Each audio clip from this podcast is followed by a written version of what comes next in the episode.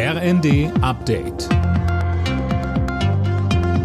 Stündlich neu. Auf den Punkt informiert.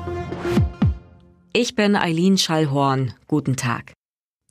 Die Löscharbeiten am Berliner Grunewald gehen weiter. Bislang konnte die Feuerwehr noch keine Entwarnung bei dem Waldbrand geben. Die Autobahnen und die Bahnstrecken rund um den Grunewald bleiben weiter gesperrt. Das Feuer war gestern auf einem Sprengplatz der Polizei ausgebrochen. Der Berliner Feuerwehrsprecher Thomas Kirstein sagte.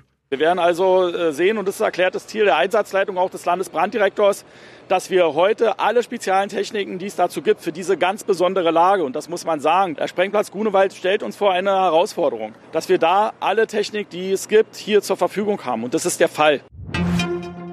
Die AfD ist wieder mit einem Eilantrag vor dem Bundesverfassungsgericht gescheitert. Die Partei will staatliche Gelder für eine ihr nahestehende Stiftung einklagen.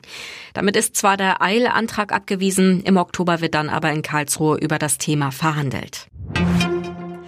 Eine Mehrheit der Deutschen ist dafür, die AKW-Laufzeiten wegen der Energiekrise zu verlängern.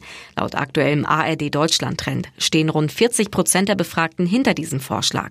Genauso viele sprachen sich auch dafür aus, Atomkraft wieder langfristig zu nutzen. Jetzt hat es auch Bundesgesundheitsminister Karl Lauterbach erwischt. Der 59-Jährige ist am Abend positiv auf Corona getestet worden. Laut Gesundheitsministerium hat er nur leichte Symptome. Lauterbach ist vierfach geimpft. Die Fußball-Bundesliga ist aus der Sommerpause zurück. Jana Klonikowski und einmal mehr eröffnet ja Bayern München als Meister die neue Saison.